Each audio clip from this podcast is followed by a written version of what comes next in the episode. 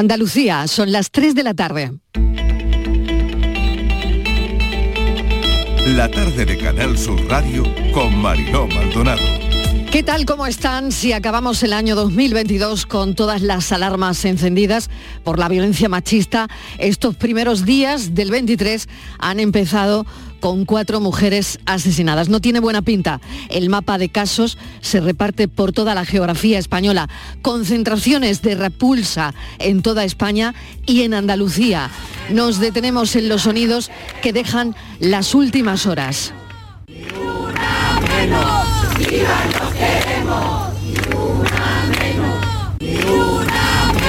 Detenido en Tenerife un hombre por apuñalar a su mujer, otra víctima en Piedrabuena en Ciudad Real, se está investigando otra en el puerto de Santa María en Cádiz, que es desde donde oían la manifestación. Es además la primera víctima en Andalucía, se llama Eva, madre de dos hijos y había conocido a su presunto asesino hace un año. Le disparó con un revólver del que no tenía permiso, tenía antecedentes. Otro asesinato en Roquetas de Mar, Almería, también tenía antecedentes. Vamos a escuchar a Dolores López, consejera de Igualdad. Algo falla, es más que evidente. Por tanto, creo que ha llegado el momento de hacer una revisión profunda del pacto de Estado y de todas las medidas que adoptamos todas las administraciones, hacerlo desde, primero, desde el sentido común, desde apartar la ideología y desde tener claro que todos tenemos que ir a una y que cada uno tiene que aportar todo lo que esté a su alcance. En Valladolid un policía herido cuando intervenía en un caso de violencia machista. También esta mañana hemos oído a Marlasca, ministro del Interior. Trabajar de forma independiente pero a la vez eh, de una forma unida, entrelazada en, en las dos cuestiones eh, que vemos que son relevantes, los autores persistentes y las víctimas resistentes. En Marbella, el cadáver encontrado en una playa indican que es el de una mujer. El cuerpo llevaría poco tiempo en el agua. No hay muchos más datos de momento. La investigación la lleva la Guardia Civil. Hoy a las 4 de la tarde hablaremos con una forense a la que le preguntaremos sobre cómo se puede llegar a, a saber la identidad de una mujer que aparece en la playa, que aparece en el mar, sin cabeza y sin brazos, por lo tanto, sin huellas dactilares. Bueno, pues se llega a identificar y veremos con una forense a las 4 en punto de la tarde cómo. Sobre Griñán, lo último que sabemos del posible ingreso en prisión del expresidente de la Junta es el informe de la forense que ya ha trascendido el contenido. La forense no cree que Griñán deba entrar en prisión porque puede, eh, porque la cárcel lo ayuda a afrontar la enfermedad. Este informe podría ser concluyente y puede que lo sepamos a lo largo de la tarde. De tribunales, amplio capítulo. Hoy ha comenzado el juicio del caso Astapa sobre la presunta corrupción política y urbanística en Estepona, en Málaga. María Guti es la abogada del exalcalde del PSOE en Estepona. Estas eh, grabaciones telefónicas han puesto de manifiesto un comportamiento absolutamente ilegal de las fuerzas y cuerpos de seguridad del Estado. Estas grabaciones que ponen de manifiesto esa relación de Villarejo con intereses económicos en Estepona y la instrumentalización desde el inicio de esta investigación policial. Villarejo, grabaciones, veremos en qué acaba todo. En Granada ha comenzado este lunes en la audiencia de Granada el juicio por el caso Audioguías de la Alhambra. La Fiscalía de Granada ha solicitado cinco años de prisión para Villafranca, la que fuera directora de la Alhambra y la exsecretaria general del monumento para el empresario al que se adjudicó el servicio de audioguías. Se piden diez años de cárcel y multa de un millón de euros. Y para la empresa o persona jurídica Stendhal Museo Solutions, multa de 21.900 euros y su disolución. Pues bueno, pues aquí estamos con la convicción, como digo, de que al final podremos responder a todo lo que se nos pregunte y se podrá aclarar todo lo que pasó con este expediente, que no nos olvidemos nunca, empezó con una investigación a la empresa. Y qué casualidad que de todos los contratos de la empresa, el único que se investigó fue el de la Alhambra. Es la exdirectora del patronato de la Alhambra, María del Mar Villafranca. El Tribunal Constitucional arranca esta semana con el mayor número de mujeres de su historia, 5 de 11. Mañana intentarán designar a un nuevo presidente o presidenta. Y para los seguidores del escritor Manuel Vilas, ha sido el ganador del Premio Nadal 2023 con una novela sobre la muerte y el duelo. No hace mucho que pasó por el programa y me dijo que de todo esto que nos pasa nos puede salvar el amor. El amor es la gran maravilla. O sea, sin amor es imposible vivir. Eh, y, el que no está y el que no está enamorado de lo que sea o de quien sea, pues eh, tiene una vida incompleta. El amor es lo que nos salva de, pues yo qué sé, de todo este horror de mundo que tenemos delante, ¿no? Eh, las guerras, las crisis económicas, las catástrofes, las injusticias. ¿Cómo vivir? ¿Cómo seguir viviendo ante todas las injusticias que, que vamos viendo Manuel Vilas, Premio Nadal 2023. ¿Qué me gustaría hoy? hablarles del amor, del amor, pero va a ser que no. La verdad es que reconforta muchísimo oír a Vilas con un lunes tan negro. Bienvenidos a la tarde.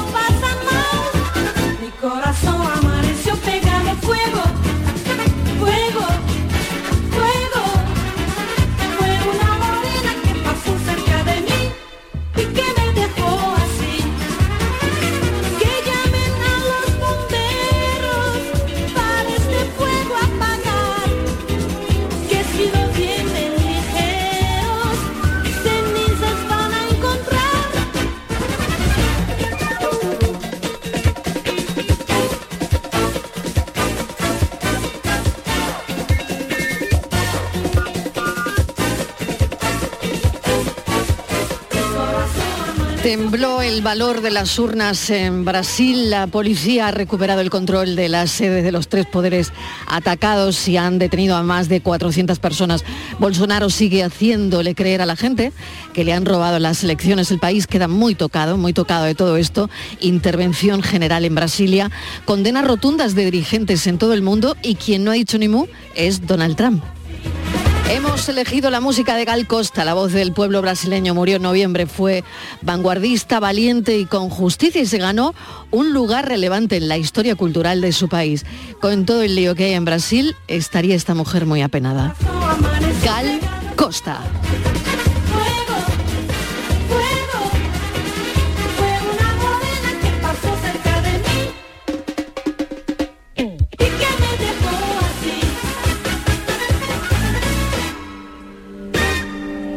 Es así como les damos la bienvenida a la tarde. Hoy ha comenzado en la audiencia de Málaga el juicio del denominado caso Astapa sobre la presunta corrupción política y urbanística en la localidad malagueña de Estepona. Es uno de esos llamados macrojuicios y supone que durante varios días Estepona va a estar en el foco de muchos medios asociando su imagen a la corrupción ya esto nos ha pasado. No es el único macrojuicio al que asistiremos en los próximos meses. En el campo de Gibraltar ya se ha señalado la fecha para celebrar el juicio por narcotráfico con 150 personas, entre ellas Antonio Tejón, que fuera líder del conocido clan de los Castañas. Van a ser causas largas e inevitable, inevitablemente se termina asociando el nombre de estos municipios a términos como corrupción, y narcotráfico. Y esto lo queremos hablar en la mesa de redacción con Javier Moreno, que a partir de hoy nos va a acompañar en esta mesa de actualidad, a quien le damos la bienvenida en esta mañana que ha sido frenética porque la agenda informativa hoy no da tregua ni respiro. Javier, bienvenido. Hola Marilo, ¿qué tal? Muy buenas tardes, muchas gracias y, nada, encantado, encantadísimo de sumarme al equipo de la, de, la tarde. Fíjate lo que estabas hablando y lo que vamos a tocar hoy, el foco lo vamos a poner en en lo injusto que es en muchas ocasiones poner el foco de una temática ligada, por ejemplo, a la corrupción eh, al, nombre de una localidad. Pero lo que estabas hablando de Brasil, ¿no? es un país que nos imaginamos siempre con, la alegría, con esta música de, Gal Costa, y lamentablemente llevamos años y años hablando de Brasil por cuestiones que no tienen nada que ver con la alegría que desprende y que, y que transmite, que transmite ese país. Eso ocurre, por ejemplo, también en otros países como, como Venezuela. Y esto que estabas hablando, mira, se me ocurría, Mariló, comenzar haciendo un ejercicio rápido eh, de memoria para, lo, para nuestros oyentes, ¿no?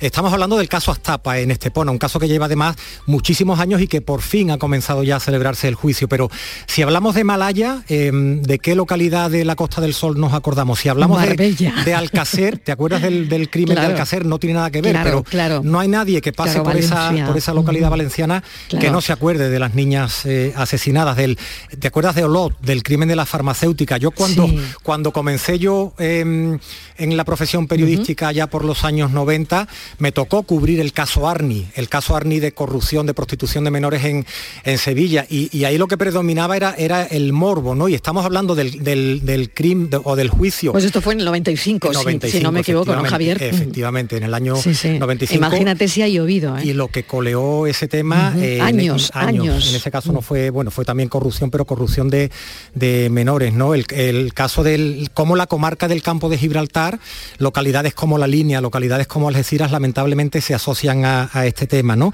Em, estamos hablando del, morbo y de la, eh, Mariló, de la cantidad de desinformación que hay, porque en muchos casos lo sabemos, a estas localidades acuden periodistas y medios que vienen de otros sitios Muchos de ellos vienen de Madrid, vienen las televisiones buscando eso, buscando la noticia, el titular fácil, y se olvidan de lo que hay detrás de esas localidades, de una localidad como con el potencial y, la realidad turística de, Estepona, de, de Marbella. Y de eso de eso precisamente nos queremos ocupar, ¿no? De, de cómo los medios de comunicación, y, si hay que hacer autocrítica, la, hacemos, ¿no? Pero yo creo que es bueno que pongamos el foco en la narrativa que arman algunos medios de, comunicación, como decía, muchas veces llegan de, llegan de fuera de estas localidades a cubrirlas, llamados por el morbo, por la noticia fácil, entrando en, determinados programas, y, queremos poner hoy el foco, eh, Mariló, en el, en el tratamiento informativo que se hace de estas macrocausas. En el caso del, campo de Gibraltar, déjame solamente un apunte más. la, causa del, de este macrojuicio del clan de los Castañas se ha señalado para,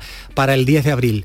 Ha habido muchísimos problemas para encontrar una sede judicial donde celebrarlo porque no había, porque hay 150 personas encausadas.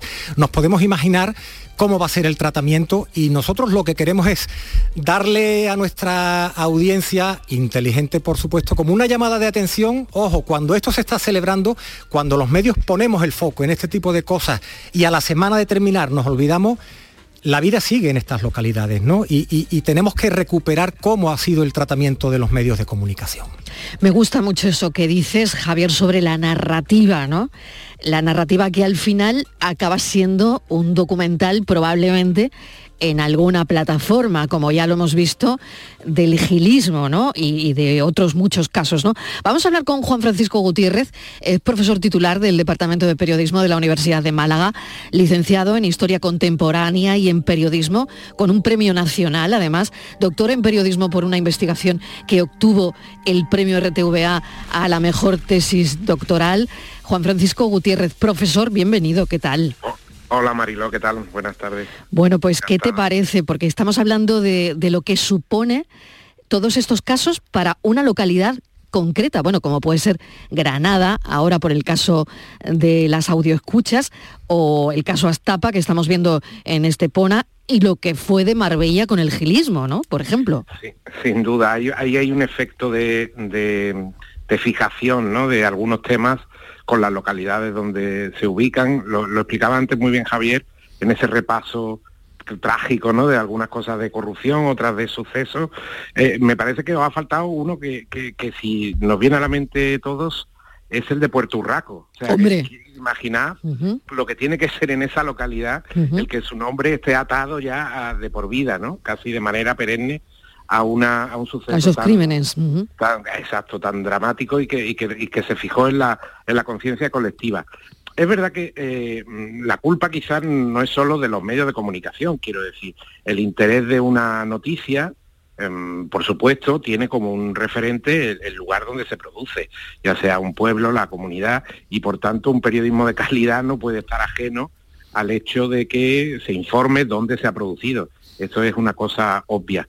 Eh, lo que está claro es que quizá por la espuma de, la rapidez, de la instantaneidad de la información, muchas veces estos eh, titulares o estas informaciones que no profundizan o que, o, que, no dan pie a que en la agenda informativa haya otros temas, hacen que ese San Benito, por así decirlo, de manera coloquial, pues se quede asociado a esas imágenes, ¿no? Pero fijaos que en el caso de Marbella, por ejemplo, es una, una constante, aunque al mismo tiempo también creo que las agendas informativas se llenan de otras cosas que no tienen que ver únicamente con la corrupción. Yo creo que lo importante aquí, sobre todo en el, en el, estado de, del, del periodismo que se aplica a estas causas que se dilatan tanto en el tiempo, está en la contextualización. Sin ella, yo creo que la, información que se ofrece no puede ser de calidad. Eh, un caso que pasan tres lustros, 15 años en ser juzgado, es que ni a los que por entonces podíamos ejercer de periodista o, estar muy al tanto de la actualidad, ahora nos tienen que refrescar la memoria, porque en realidad no. Y muchas veces los medios no, no cuentan con el tiempo o con el espacio o con los periodistas especializados o locales que puedan profundizar en ese contexto. De ahí que muchas veces se vaya al trazo grueso y al trazo gordo, que puede ser lo más eh, llamativo, que puede hacer sobre todo hincapié en personaje, en escena o en imágenes dramáticas, y no explicar de manera más racional o amplia eh, lo que pudo suponer un acontecimiento como de este que estáis hablando. Fíjate, Juan Francisco, ¿qué tal? Eh, buenas tardes. Me estaba yo acordando además del, del, caso de Marta del Castillo, ¿no? Eh, hace muy poco ha habido una reedición del, del, caso por un tema colateral con, con el Cuco. Tú estás hablando de, la propia estructura y la dinámica de los medios de, comunicación. ¿Eso es lo que lleva a hacer este tipo, en ocasiones, de periodismo tan fácil? El que los, medios de comunicación envían a personas que no tienen o el tiempo o la capacidad de análisis para contextualizar lo que debería de, ofrecérsele a, las audiencias? Sí, sin duda es un tema apasionante el que os planteáis hasta ahora porque, porque tiene muchas aristas. Vamos a ver, eh, los temas, como el del caso de Marta del Castillo, por, por supuesto, y todo lo que tienen que ver con sucesos, son temas de interés periodístico. Interés no solo por el morbo, sino porque el hecho en sí, pues tiene una, todo este tipo de sucesos, tiene una faceta humana que además ha sido en la historia del periodismo desde el siglo XIX, sobre todo en la prensa de masa, ha sido un reclamo recordad que eh, no solo la televisión tiene la culpa, que parece que es la principal ahora, la que paga los platos rotos de esta imagen un poco perversa ¿no? de la profesión periodística. Había prensa sensacionalista y recordad que el periódico mítico del caso que se basaba en sucesos. ¿no? Eh, eso por un lado, ¿no? Quizá ese interés que se sigue manteniendo en los medios audiovisuales, especialmente en la televisión, eso se amplifica. Aparte de ese, de ese asunto del que, que ya decimos, no podemos obviar que es de interés em, para la audiencia el tratamiento de estos asuntos, luego está la perspectiva profesional. ¿Quiénes se encargan de contarnos las noticias y cómo lo hacen? ¿Y con qué medios cuentan? ¿Y con qué tiempo cuentan? Yo creo que ahí, ahí el debate se complica y se complica más en un mundo como el de hoy que nos dejamos llevar mucho por los titulares, por las redes sociales, por, por pocas eh, profundizaciones, como decía antes, o contextualizaciones, qué fuentes son las que se utilizan, qué perspectiva da eh, el, periodista a, una historia. Por supuesto hay ejemplos buenísimos de periodistas, ya digo, pegados al terreno, que son quienes tienen de verdad la clave y el acceso a mayores fuentes, ¿no? A fuentes que puedan contrastarse. Ahí pecan muchas veces los medios nacionales, sobre todo, eh, a la hora de estas coberturas. ¿Por qué? Porque no hay una red, una capilaridad de, profesionales que puedan dar con todas las claves de los asuntos de manera completa. De ahí que el periodismo local yo creo que sea uno de los mejores ejemplos, y cuando digo periodismo local me refiero desde la prensa, la radio, la propia televisión, aquellos corresponsales que pueden estar sobre el terreno y que mejor pueden ofrecer esta, este, este contexto, este pasado, este poner en situación para destacar lo importante. Yo creo que sin duda esa es una de las carencias principales. Y luego está una tercera derivada que la había apuntado, que es la narrativa. ¿Cómo se cuenta? El cómo se cuenta también afecta la calidad. Y claro, en una televisión hay poco tiempo, hay necesidad de imágenes, por así decirlo, truculentas o llamativas, y van a lo que decía, ¿no? Al titular grande o llamativo. ¿Qué están teniendo estas ah, plataformas nuevas, creo yo, que en, los documentales que se ofrecen, que se están haciendo y además con una gran popularidad sobre acontecimientos de todo tipo? Hace poco eh, estrenaba Radio Televisión Española, por ejemplo, uno sobre el, esta Navidad, sobre el robo del Códice Calistino, ¿no? De la, de la Catedral de Santiago. Y es un ejercicio que con tiempo, con, con tiempo, con medios, con entrevistas, con fuentes y con una narrativa, digamos, eh, no cinematográfica, pero sí más cuidada, pues nos ofrece mucha más información y profundización. Hay otro ejemplo, Lucía en la telaraña, por ejemplo, en el caso de esta mujer asesinada aquí en la provincia de Málaga, que también ha hecho un true crime que se llama en terminología inglesa, pero este de crímenes verdaderos, y el caso, por supuesto, de las niñas de Alcácer o de Marta del Castillo o de Dolores Vaninkoff, todos estos eh, están ofreciendo ejemplos que lo que ofrecen, más allá de las vistas aéreas, de los drones y de los efectos llamativos audiovisuales, sobre todo ofrecen tiempo, tiempo, fuentes y cuidado, que esto enlaza con lo que comentabais. A muchos de estos documentales quienes les están nutriendo son los periodistas locales que en esos días trataron esa información. Esa es la clave, Juan Francisco. Esa es la clave, yo también estoy de acuerdo. ¿eh? Es, la clave buscar en el, en el periodista local que estuvo ahí eh, sin moverse a pie de eh, a pie de noticia, ¿no? El que entra, ¿no? el que entra en la audiencia y se traga el juicio completo y cuando sale sabe y lo cuenta en su periódico. Claro, claro, claro. Bueno, una última cosa, Javier, venga. No, le quería decir eso simplemente. A mí me mm. ocurrió con, cuando he ido a cubrir el, caso de Marta del Castillo. Yo no lo había hecho anteriormente eh, en el último, en la última comparecencia del Cuco. Y ahí, eh, primero, recomendarle a, los oyentes que se peguen al periodista local, a los medios locales que estamos mm. cubriendo esto y saber buscar buenas fuentes de información, dejándolo a la la espuma, como tú decías, ¿no, Juan Francisco? Y tratar de ir al fondo de quienes realmente demuestran que saben de lo que se está hablando, ¿no? Mm. Fijaos, muchas veces yo en, clase cuando abordamos los asuntos de la calidad periodística, aparte de, los estudios académicos que cada vez son más numerosos sobre esto, ¿no? Sobre ya no solo, ya no tanto los problemas de desinformación y de noticias falsas y de todo, todo lo que nos lleva a las redes sociales, ya hablamos de la pura información muchas veces yo pongo el ejemplo del peso, el peso bruto y el peso neto.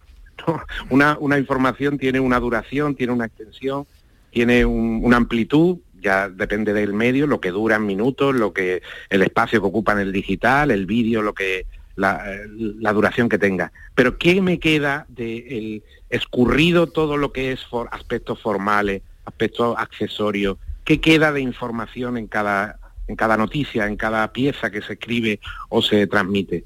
Muchas veces esa calidad, ese determinar cuáles son los componentes, pues esos ingredientes de calidad son los que en los que tiene uno que fijarse. Y si se deja llevar simplemente por la narrativa, muchas veces no caemos en la cuenta, pues de que a lo mejor nos falta un contexto, nos falta una fuente, y es ahí donde, donde el labor, la labor primorosa, por así decirlo, de un buen periodista, de una buena profesional, tiene que, tiene que incidir ¿no? en, que no, no se oscurezca ni, ni falte aquello que sea necesario para comprender cualquier acontecimiento. Qué duda cabe, Juan Francisco Gutiérrez, mil gracias por poner un poquito de luz en todo esto, ¿no? Porque es verdad que ahora escucharemos Estepona a diestro y siniestro con el caso Astapa, tiene los ingredientes, bueno, Villarejo, escuchas, en fin, ¿qué os voy a contar? Y, y, dentro de poco, pues también en el campo de Gibraltar, el juicio, el macrojuicio de los castañas. Esto es un suma y sigue. Juan Fran, mil gracias. Un abrazo. A vosotros, encantado. Hasta luego. Tres y casi 25 minutos de la tarde hacemos una pequeña pausa y seguimos con toda la actualidad. La tarde de Canal Sur Radio con Mariló Maldonado. También en nuestra app y en canalsur.es. Este 2023 escribe tu propia historia con Social Energy. Toma la mejor decisión del año e instala paneles solares de primeras marcas con hasta 25 años de garantía. Ahorra hasta el 90% de tu factura de luz e ilumina tu hogar noche y día con nuestras baterías. Pide tu estudio gratuito y aprovecha las subvenciones disponibles 955 44 11 11 y socialenergy.es. La revolución solar es Social Energy. Aunque creas que no ha tocado, no pierdas la ilusión. Mira al otro lado, ahí va, está premiado. Ahora tienes más opciones de ganar. No hay lado malo en el nuevo cupón. por los dos lados puede ser ganador. Nuevo cupón diario. Ahora de lunes a jueves con premios a las primeras y a las últimas cifras. Además tiene un primer premio de 500.000 euros al contado. A todos los que jugáis a la 11, bien jugado. Juega responsablemente y solo si eres mayor de edad. Todo el deporte de Andalucía lo tienes en El Pelotazo de Canal Sur Radio. La información de nuestros equipos, las voces de los deportistas y los protagonistas de la noticia. Tu cita deportiva de las noches está en El Pelotazo, de lunes a jueves a las 11 de la noche, con Antonio Caamaño. Canal Sur Radio, la radio de Andalucía.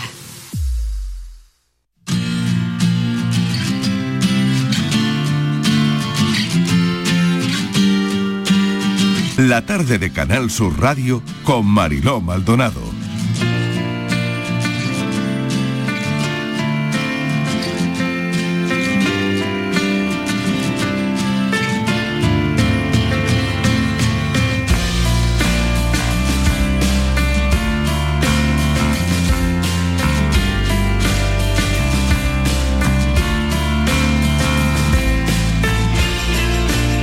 Seguimos con lo que la tarde ha seleccionado como su actualidad del día y aunque es verdad que la muerte de eh, la joven Elena Huelva es, eh, ha ocurrido hace la semana pasada, sí nos hemos planteado esta mañana lo que nos deja el desenlace de la enfermedad de Elena Huelva, de todo lo que hemos hablado, de sus ganas ganan, em, en fin, de, de, todo lo que eh, conlleva ¿no? alrededor de mm, lo que ha supuesto probablemente para, para ella todo este tiempo de enfermedad, para sus familiares y también, que es donde queremos incidir, para que el nombre del cáncer eh, salga y con él también que nos preocupemos de cómo va la investigación, de qué está pasando, si la investigación en el cáncer sigue evolucionando, si hay algo que la hace no evolucionar de una manera tan rápida como nos gustaría. En fin, yo, yo creo que de todo esto, Javier, nos hemos hecho esta mañana en la redacción muchísimas preguntas. Efectivamente, porque el, legado de, Elena, eh, Mariló, fue mm, mis ganas ganan. Ella dijo además en las últimas semanas, cuando ya sabía que el cáncer avanzaba, que, que pues, que, se iba a morir, pero decía que ya había ganado además porque había conseguido em, dejar un legado, mantener viva la idea de que, de que hay que investigar el cáncer. Fue una de las reclamaciones de las demandas que hacía Elena, em, a quienes las hemos seguido en los últimos años en redes sociales, siempre pidió investigación, investigación, que se invirtiera porque además es un motivo de esperanza para las personas que tienen, que tienen cáncer. Y nos, nos preguntábamos esta mañana, para que no nos ocurriera precisamente lo que hemos conversado ahora, para no quedarnos solamente en la superficie. Para mantener vivo el legado de Elena tenemos que ocuparnos de forma recurrente de cómo está la investigación en torno al cáncer y qué mejor forma de, hacerlo que hablando en primer lugar con una de, las personas, una de, las personas del equipo que la atendió en los últimos años en el Hospital Virgen del Rocío. ¿no? Ignacio Gutiérrez, que es el doctor Gutiérrez, el oncólogo pediatra del Hospital Virgen del Rocío, que ha acompañado a Elena Huelva en la lucha contra el sarcoma de Ewing, que es así como se llamaba el tipo de cáncer que tenía Elena. Doctor Gutiérrez, bienvenido. Gracias por acompañarnos. Muchas gracias a vosotros. Buenas tardes. Queríamos hablar precisamente de eso, ¿no? De la importancia que tiene, bueno, visibilizar. Es, es una palabra que a mí no me termina de convencer mucho, pero bueno, en cualquier caso la usamos porque realmente es lo que es lo que ha hecho eh, Elena mostrarse mm, de manera a cara descubierta, ¿no? Con, todo lo que le pasaba, con su día a día en las redes sociales. ¿no? Sí, la verdad es que visibilizar eh, bueno, mm, en sí para las personas que, pasan por este proceso eh, puede ser muy positivo porque eh, nos da toda la información de, ella ponía en, las redes sociales su día a día, ¿no? Las analíticas, cómo se eh, pinchaba un reservorio, qué era un reservorio, eh, en qué consistían los efectos secundarios del tratamiento. Eso muchas veces da, seguridad ¿no? a, las personas que, comienzan un proceso como este y, en ese sentido ha ayudado muchísimo, ¿no? El normalizar, el, el mostrar que a veces pues bueno pues se encuentra mal, que se tienen vómitos, que se encuentra débil, que tiene miedo, que tiene pena, que tiene tristeza. Em, no solo mostraba su la cara bonita de, esta enfermedad, ¿no? sino mm. un, poco todo. ¿no? Mm. Y eso ayuda, evidentemente ayuda a muchas personas. Doctor Gutiérrez, eh, como oncólogo eh, pediátrico, además, no se me ocurre una especialidad más dura, la verdad. Eh, para usted, evidentemente, es su, día a día, ¿no? Pero bueno, también hay que hablar de, de todos los niños a los que sacan adelante, ¿no? Y ahí es donde voy, a la investigación. Exactamente, sí. Eh, evidentemente cuando, cuando la situación no, no va bien, eh, pues duro, pero eh, lo, que nos quedamos de nuestro trabajo y por lo que luchamos y por lo que nos esforzamos es justamente para curarlos, ¿no? Y, esa parte es muy bonita, ¿no? Cuando tienes un paciente que, que sale adelante, que se cura y que lo ves años después, que vienen eh, con sus parejas, como que vienen, que te piden un cambio de cita porque tienen un examen en la universidad, es como bendita rutina, ¿no? Y, lo bonito que es ver que un, que un chico de 6, 7 años que pasa por un proceso después tiene 20 y, y le das el alta, ¿no? Eso no tiene precio tampoco, ¿no? Eh, nos, quedamos con esa parte bonita de la, de la mm. oncología pediátrica. Doctor, más allá del, caso concreto de, Elena, ¿se investiga lo suficiente? Em, siempre nos va a decir un médico que hace falta más inversión en grupos, en equipos de investigación, en las universidades, en los hospitales, pero ¿se investiga... Eh, ¿Hay motivo de esperanza para los enfermos de cáncer en el sentido de que se está investigando lo suficiente? Sí, bueno, eh, lo decimos de que hace falta investigación porque es la verdad. Eh, hay que avanzar y buscar medicaciones más eficaces con menos efectos secundarios y, eso se consigue a través de la investigación. Es una petición porque es la realidad, es que es el futuro. La investigación es el futuro de, estos pacientes, de otras muchas enfermedades y, es fundamental para, que podamos eh, avanzar y, aumentar la, curación y la curación a, un precio razonable. Eh, mm, pues que tenga menos efectos secundarios, menos secuelas a largo plazo. Eh, y, la investigación es, inversión económica. Pues sacar un medicamento nuevo necesita pues un respaldo científico de, pruebas de, desde biólogos, físicos, mm, farmacéuticos, eh, eh, y eso evidentemente es dinero. Doctor Gutiérrez, una, una pregunta más. Yo sé que, bueno, pues todos los pacientes en esa planta de, oncología del Virgen del Rocío, o que podría ser cualquier hospital de Andalucía, cualquier hospital de este país, o cualquier hospital del mundo, los pacientes, sus jóvenes pacientes, siempre dejan, como Elena, alguna enseñanza, no lo sé si enseñanza, algún pozo, en este caso que han aprendido de Elena Huelva?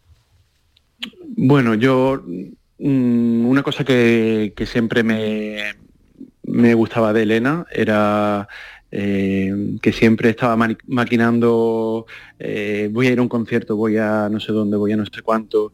Eh, es como las ganas de vivir que, que tenía, ¿no? la vida que ha vivido, la ha vivido al máximo.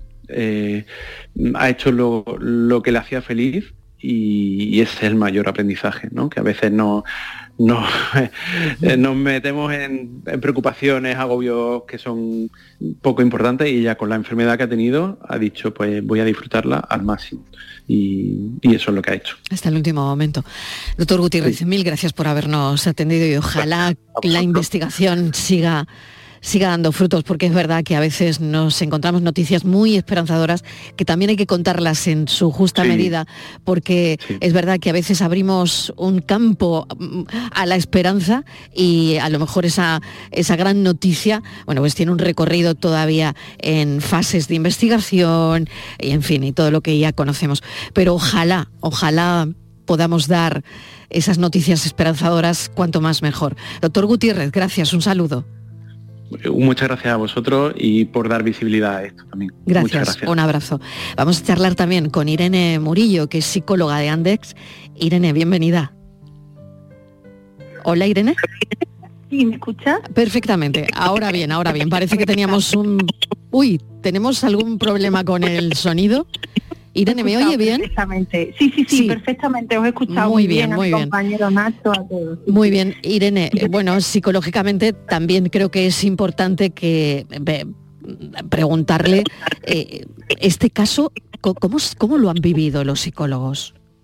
Bueno, pues Hay este aprendizaje también, me imagino. Sí, por supuesto. Yo estaba escuchando al doctor, a, mi compañero Nacho, y, para mí el aprendizaje, que claro que ha, habido aprendizaje, ha habido mucho aprendizaje, aprendizaje y en mi caso yo destacaría el vivir el día a día, ¿no? Es verdad, como ha dicho el doctor, que ella ha vivido su vida como ella ha querido y como, como realmente le apetecía y demás, pero yo me quedo con el aprendizaje de realmente, porque hay veces que esas cosas se quedan como en el papel, ¿no? Como en frase Mr. Wonderful, como yo le digo, eh, de, eso, de vivir el día a día, pero, pero Elena lo consiguió de verdad, es decir, me centro en el día a día, en el ahora, en lo que tengo ahora y en dar importancia, por supuesto, ¿no? a lo que venía. No es que las personas no estén conscientes de lo que vengan ni de dónde están, que siempre digo lo mismo, ¿no?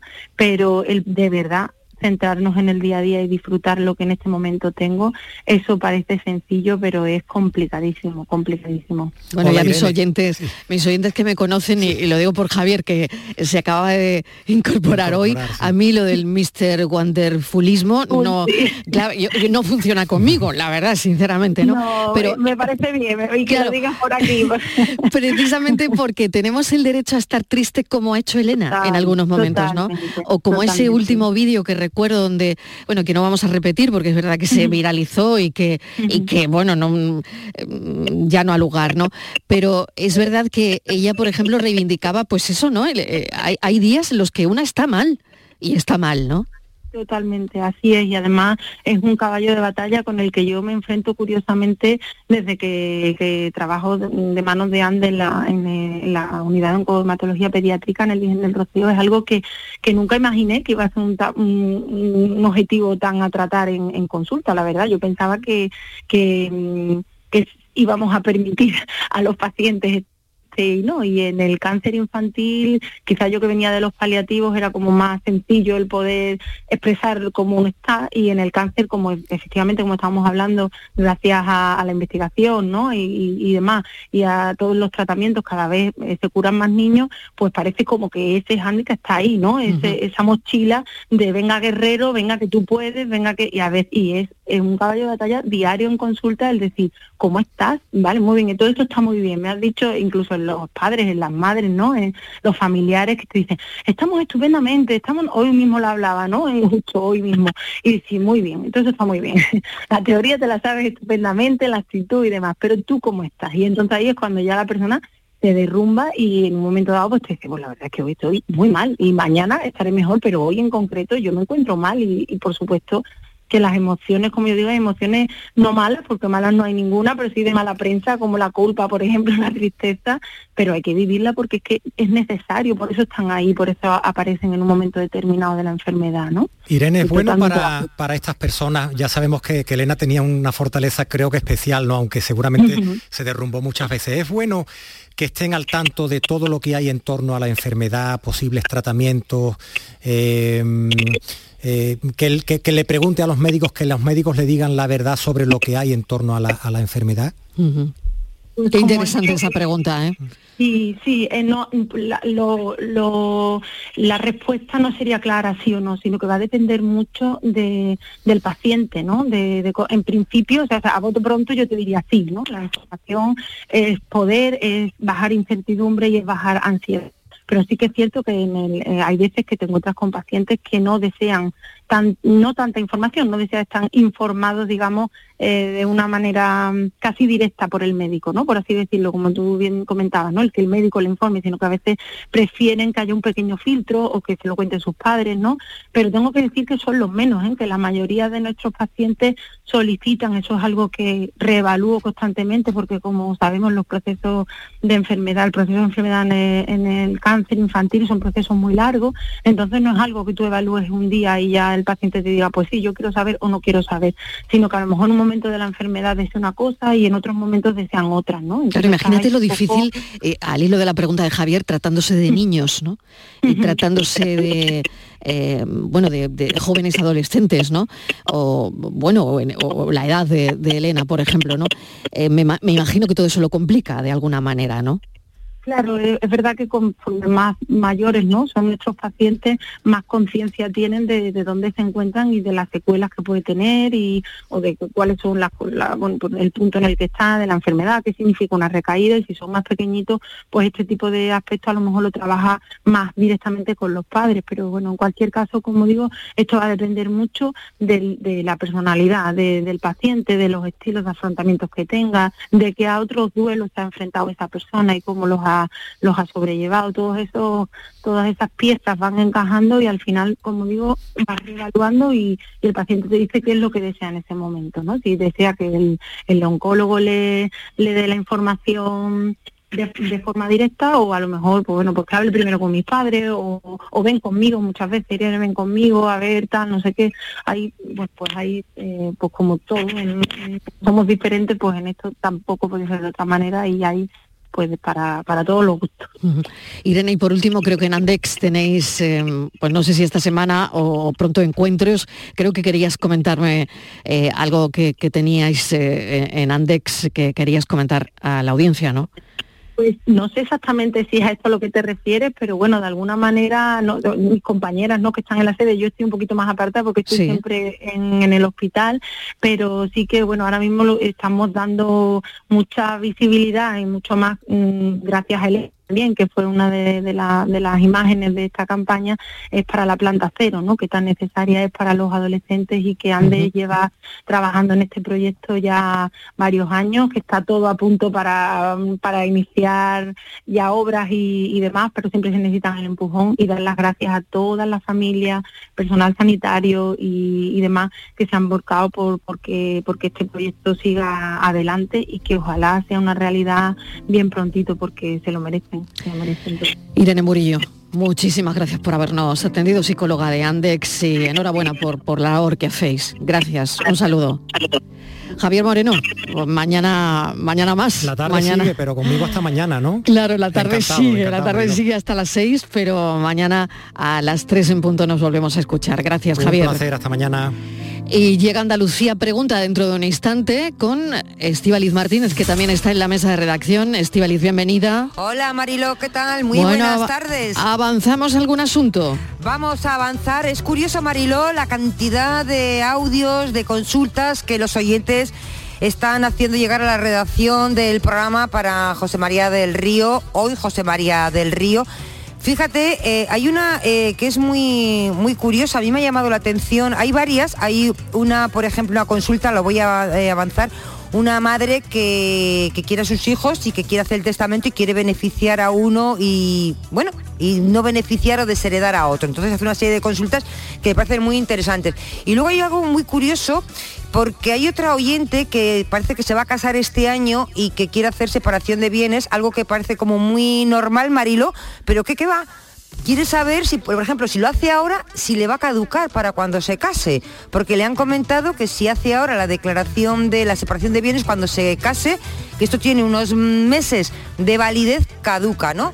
Así que son cosas muy interesantes que ahora vamos a resolver en unos minutos. 670 94 30 15, 670 940 200 para que puedan ir dejando sus mensajes. Hoy está con nosotros José María del Río, experto en Derecho de Familia y Herencias, y será a vuelta de pausa. La tarde de Canal Sur Radio con Mariló Maldonado. También en nuestra app y en canalsur.es. Los guerrilleros, tapicería y colchonería en Utrera, a precios de fábrica. Colchón de matrimonio de 27 centímetros de grosor, lechos independientes, refuerzo en zona lumbar, cara de verano e invierno, valorado en 689 euros, ahora 299 euros. Sí, sí, has escuchado bien, 299 euros. Y por un euro más televisor LED de 32 pulgadas de regalo. Estamos en Utrera, carretera Carmona número 15 en Utrera, Sevilla. Entregas en 48 horas. Tus frescos por menos en tus supermercados más y en supermercados más. Hasta el 31 de enero, la carrillada ibérica a solo 12,95 euros el kilo. Disfruta ya de esta y más de mil ofertas en Supermercados Más y en nuestra tienda online supermercadosmás.com. En Canal Sur Radio, por tu salud, responde siempre a tus dudas. Cáncer de próstata, una enfermedad que puede prevenirse. Avances en su diagnóstico y la concienciación de las personas con riesgo pueden evitar la mayoría de los casos graves. Este lunes hablamos con especialistas del Hospital Virgen de la Victoria y del IBIMA para saber más y prevenir con tus dudas y tus preguntas en directo. Envíanos tus consultas desde ya en una nota de voz al 616-135-135. Por tu salud, desde las 6 de la tarde con Enrique Jesús Moreno. Más Andalucía, más Canal Sur Radio. La tarde de Canal Sur Radio con Mariló Maldonado. Estos son nuestros teléfonos 95 1039 105 y 95 1039 16. Andalucía pregunta en este primer lunes de enero. Bueno, vamos a saludarlo primero a José María del Río. José María, ¿qué tal? Bienvenido. Bien allá Mariló y feliz año para todo el equipo. Feliz año también para ti. Mira, yo estaba hablando hace un momento hasta cuándo es el momento de ya no decir más feliz año, pero pero claro, yo tengo que felicitar a mi equipo, sobre todo los que los que no habéis estado estos últimos días, ¿no? Bueno, eh, vamos con Estivaliz algunas cuestiones que ya están haciéndonos llegar a estos teléfonos los oyentes. Venga. María del Río, hay muchísimas consultas. Vamos a recordar los oyentes, Mariló, porque nos han llegado muchas consultas a través de, un audio, de un mensaje de, a través del WhatsApp. Hola, buenas tardes. Eh, quería preguntar, eh, un matrimonio sin hijos que hace muchos años pues se ha hecho testamento del uno para el otro, como se suele denominar. Eh, ponía pues que, bueno, mientras que estuvieran vivos los padres de ambos, pues la legítima evidentemente no se podía eh, no se podía evitar, pero bueno, el resto era del uno para el otro.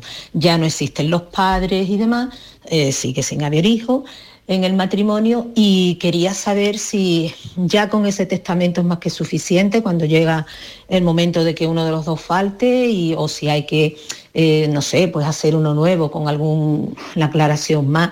También me gustaría saber, porque lo he escuchado pero no lo tengo muy claro, eh, parece ser que haya o no haya testamento, el matrimonio donde no hay descendientes ni ascendientes, pues por lo visto eh, el, el uno o el otro es heredero universal, salvo que haya un testamento al, eh, en- al contrario, ¿no? No sé si lo me he explicado bien. Gracias. Muy bien. José María, a ver, ¿tú has entendido bien? He entendido perfectamente. Perfectamente, venga, pues vamos. Vamos a ver. Si hay testamento y en ese testamento los bienes de uno de los eh, testadores va al otro, porque en realidad no existen hijos y no existen ascendientes, cuestión importante que en algún momento tendríamos que desarrollar, porque si yo fallezco sin descendientes, serían mis padres si viven eh, herederos eh, adjudicatarios de parte de mi herencia en dos tercios y en un tercio respecto del cónyuge viudo, cuando no existen hijos y ese testamento está de uno para el otro, perfectamente es válido. Es decir, no hay que cambiar nada por cuanto uno al fallecer es heredero del 50% de los bienes del otro. Es decir, el testamento ese que hicieron en su día haciendo esas adjudicaciones es suficiente. Ahora bien, puede ocurrir, como todos sabemos, que el último testamento es el válido, puede ocurrir, que no va a ocurrir en su caso, pero lo digo para conocimiento general, puede ocurrir que yo durante el ínterin desde que otorgué ese primer testamento hasta que fallezca, he podido otorgar otro testamento en el que pueda dejar las dos tercios de mi herencia a mi cónyuge y ese tercio llamado de libre disposición a la persona o entidad que yo considere pertinente. Es decir, para saber cuál va a ser la última voluntad del testador, hay que esperar, por desgracia, a su fallecimiento. Pero normalmente en estos trámites, en este, en este supuesto en el que se me ha planteado, yo entiendo que lo que será es que ese testamento que dieron esas personas en su momento será efectivo, será el único y será eficaz al fallecimiento de ellos. Muy bien, siguiente consulta. Andalucía pregunta a esta hora. Venga. Hola, buenas tardes. Mira, me llamo Julia. Me voy a casar y quiero hacer separación de bienes. ¿Lo tengo que hacer antes de casarme o lo puedo hacer después de casarme? Mm, me voy a casar en octubre de este año. ¿Puedo hacerlo ya o caduca? ¿Y dónde lo puedo hacer y dónde tengo que entregarlo? Gracias. A ver, José María, me llama mucho la atención esa pregunta. ¿Puedo hacerlo ya o, caduca? Claro. Bien, vamos a ver.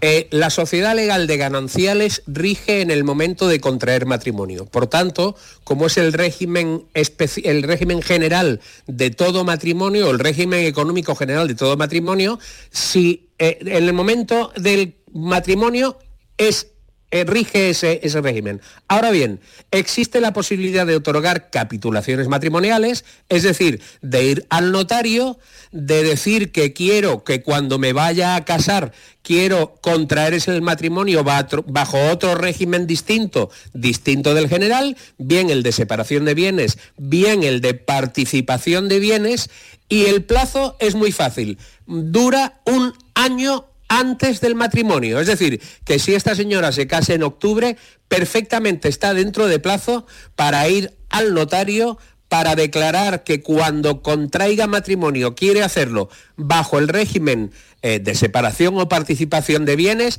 y que ese documento sea válido y sea eficaz una vez contraiga matrimonio. Muy bien, vamos con otra consulta, José María. En este caso es una madre que quiere hacer testamento, pero creo que quiere dejar a un hijo más que el otro. Vamos a escucharla. Hola, soy Margarita de Sevilla. Yo mm, quiero favorecer a uno de mis hijos en el, en el testamento y desheredar a otro y no quiero que mi familia se entere. Eh, ¿Eso lo puedo hacer? Mira, te explico.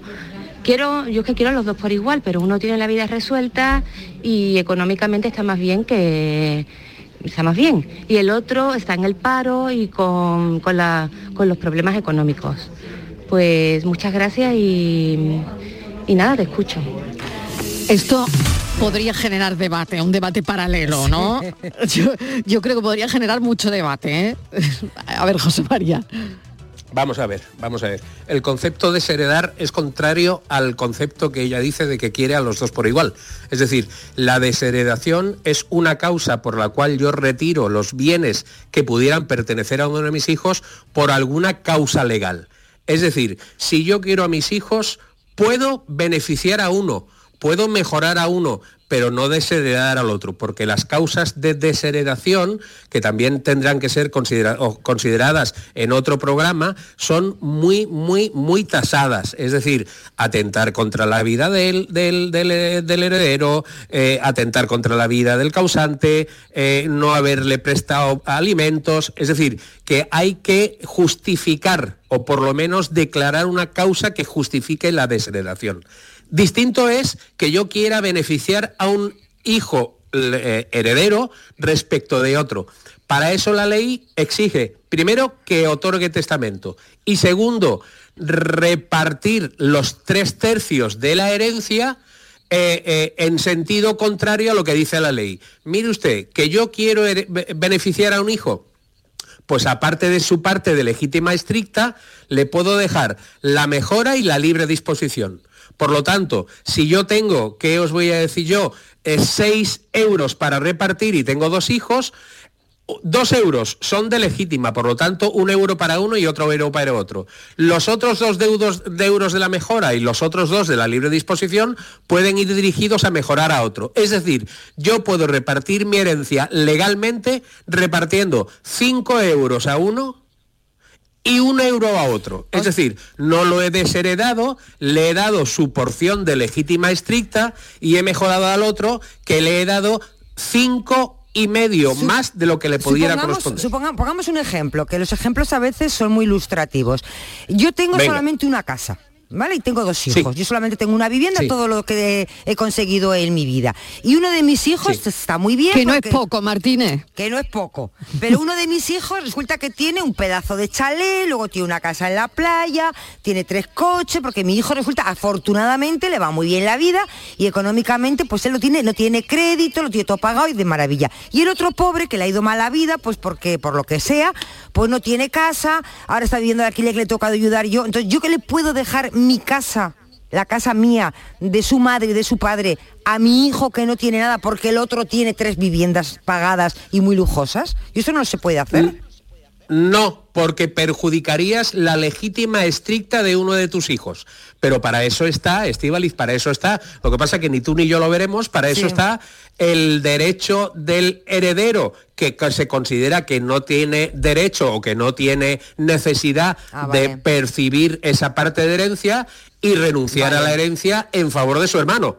Ahora bien, yo no puedo dejar la totalidad de mis bienes a uno solo de mis hijos herederos, porque entonces perjudicaría la legítima del otro hijo y por consiguiente de alguna manera podría haber problemas legales. Vale. Es decir, puedo decir, mira, eh, mi legítima, o sea, mi, mi- mi- eh, todo es mi- mis bienes, mi vivienda. Pero mire, yo tengo un coche y yo tengo que te voy a decir yo 10.000 euros en el banco. Bueno, pues toda mi capacidad son 80.000 euros. Bien, pues 60.000, que son los dos tercios más su parte de legítima, van a mi hijo A y 2.000 va a mi hijo B en pago de su legítima estricta. Después estará la decisión del hijo que está perfectamente montado en el dólar y diga, oiga, mire usted, como esta es la casa de mi Claro, madre que parta- y mi que madre parta me de él, o claro, mi madre claro. quería que fuera para mi Claro, hermano, claro, que claro. no tiene esa mejor situación que Claro. yo, pues yo renuncio a la herencia y se lo dejo todo a mi hermano. Eso es lo que estaría muy bonito y estaría muy bien. Bueno, 670 Claro. 94 30 15, 670 940 200, un teléfono que también ha utilizado esta oyente. ¿Qué significa ser heredera universal? A mí mi marido me ha dejado heredera universal, pero él tiene dos hijas. ¿Cómo se, cómo se distribuye? Venga. Buenas tardes, Mariló y al señor abogado. Vamos a ver.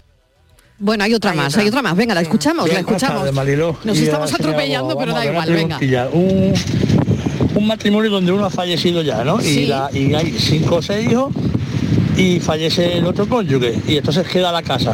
Para partes iguales porque en el testamento va para los seis. ¿Se puede negar uno de los hermanos a venderlo y que pase por orden judicial o si cinco deciden venderla y el otro no se puede vender? ¿Se me lo puede explicar por Venga, encima? vamos a contestar esta primero y después la, la siguiente que es más fácil. Venga. Fácil. Vamos a ver, cuando una persona adquiere un bien por herencia, eh, eh, establece lo que se llama un régimen de indivisión, es decir, existe una comunidad de todos respecto de ese bien. Si uno no quiere vender esa vivienda, los otros tienen acción legal como para pedir en el juzgado la venta del bien. Lo que sí le diré es una cosa, todos van a perder mucho dinero. Muy bien. Y la siguiente cuestión que nos planteaban eh, la Bien. otra audiencia, a ver, la otra Bien. oyente. Bien, pues eh, hay una pequeña gran diferencia. Si existe mm, hijos de un matrimonio anterior, ha existido una sociedad de gananciales distinta a la sociedad de gananciales del segundo matrimonio. Por lo tanto, ella va a ser declarada heredera universal respecto de los bienes que han adquirido los cónyuges del segundo matrimonio durante todo el tiempo de convivencia. Es decir, ella va a ser heredera universal de los bienes adquiridos por los dos, por el segundo marido y por esta señora que, es la que pregunta respecto de los bienes adquiridos constante su convivencia. El hecho de que tenga otras hijas de otro matrimonio no significa que ellas no de- puedan dejar de ser herederas universales de los bienes de su padre respecto de su primer matrimonio, pero que también tengan parte de herencia respecto de los bienes que le correspondan al padre en su segundo matrimonio. Tenemos más mensajes, Martínez. Sí, tenemos otro, Pues otro venga, WhatsApp. vamos si a oírlo. entrar. Hola, buenas tardes. Yo tengo una consulta. Eh, ¿Se puede dejar en herencia el isofruto de una vivienda? Usufructo. Asunto Sí. usufructo.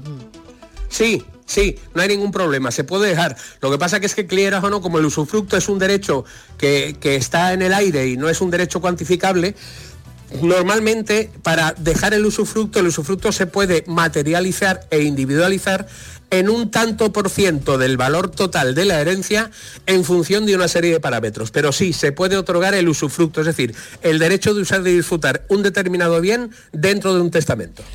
Bueno, que sí, Tengo otra adelante, consulta que nos ha llegado Pues escrita. un minuto, ¿eh? Venga, rápido. Eh, sobrinos que tienen que heredar eh, los bienes de un tío y hay un sobrino que no aparece. ¿Qué, ¿Qué pasa cuando uno que tiene que heredar no aparece? ¿Qué hacen el resto? Pues el resto tiene que ir al juzgado, pedir un, una- un acto de jurisdicción voluntaria de declaración de ausencia y una vez sea declarado ausente por el juez, tendrán que valorar y ponderar la otra figura de la herencia hereditaria para poder eh, adjudicarse la herencia. Pero, primero tienen que declarar la ausencia legal de ese que no aparece y una vez que lo consigan tienen que repartir la herencia. José María, el lunes más, porque hoy te Venga, hemos exprimido, te hemos exprimido completamente. Encantado. Muchísimas gracias. Bueno, damos Venga, paso a las noticias y voy a recordarle a los oyentes que el café es a las 5 a partir de ahora. ¿eh?